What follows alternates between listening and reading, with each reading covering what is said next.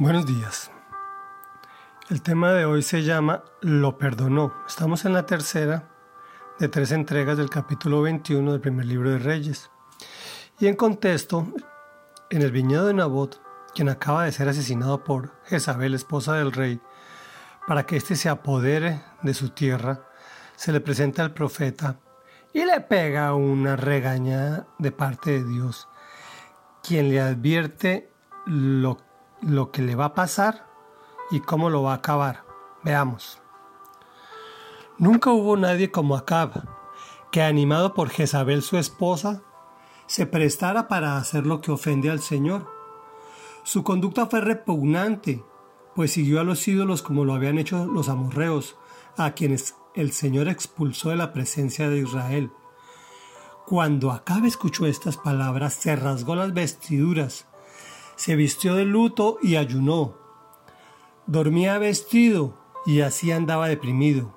Entonces la palabra del Señor vino a Elías el tisbita y le dio este mensaje. ¿Has notado cómo Acab se ha humillado ante mí? Por cuanto se ha humillado, no enviaré esta desgracia mientras él viva, sino que la enviaré a su familia durante el reinado de su hijo. Reflexión. Veamos lo que dicen las escrituras de Acab. Nunca hubo nadie como Acab que, animado por Jezabel su esposa, se prestara para hacer lo que ofende al Señor. Era alguien repugnante a Dios. Cualquier mal calificativo le queda corto. Hizo todo lo posible por ofender al Señor. Su conducta fue repugnante, pues siguió a los ídolos como los amorreos, pero se arrepintió. Cuando Acab escuchó estas palabras, se rasgó las vestiduras, se vistió de luto y ayunó. A tal punto que sorprendió gratamente al Señor, quien no se aguantó y fue a comentárselo al profeta. ¿Has notado cómo Acab se ha humillado ante mí? ¿Y qué crees? Lo perdonó. Perdonó a un asesino, ladrón, idólatra, se apoderó de la gloria del Señor en la batalla. Se casó eh, con una extranjera cuando le era prohibido. Mejor dicho, ¿qué no hizo este Señor? Pero lo perdonó. Tú no has hecho tanto.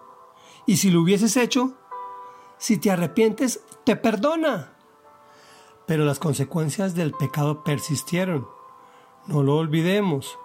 Eso también es para nosotros. Oremos. Santo y poderoso Señor, te alabamos y glorificamos, pues solo tú eres Dios. Muchas veces nos hemos prestado para hacer lo que te ofende, mi Señor. Perdónanos. Sabemos que eso es repugnante para ti. Muchas veces hemos seguido ídolos, no solo las imágenes, sino también otras más sutiles como mi trabajo, mi cónyuge, mis hijos, mi casa, mi razón, mi conocimiento, mi estudio sin que estos últimos sean, sean malos en sí mismos. Tú no compartes tu primer lugar con nada ni con nadie. Perdónanos, amado Dios. Nos arrepentimos y humillamos ante ti. Perdónanos, amado nuestro, te lo pedimos en el nombre de Jesús. Amén y amén.